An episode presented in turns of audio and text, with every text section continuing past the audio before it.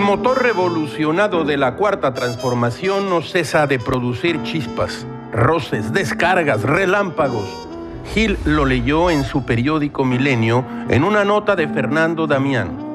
La Comisión de Puntos Constitucionales de la Cámara de Diputados discutirá y votará a la hora, a la hora en que ya usted esté viendo estas imágenes, la gacetilla del proyecto de reformas en materia de consulta popular y la revocación de mandato. Así, así las casas. Ah, el grupo IGA regresa al Estado de México. El presidente podrá realizar las consultas que le vengan en gana a la hora y el día que mejor le parezca y no solo en día de elecciones federales.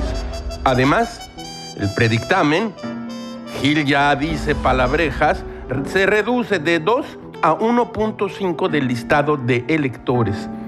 Ese será el requisito mínimo de firmas ciudadanas para solicitar la consulta. Y allá vamos, fuera abajo, consultas a granel de todos los colores y sabores, para que le peuple bon, el pueblo bueno en francés se oye más interesante, se exprese y quien representa al pueblo, que es el presidente electo, haga y deshaga. A esto también le llaman mandato, mandato del pueblo.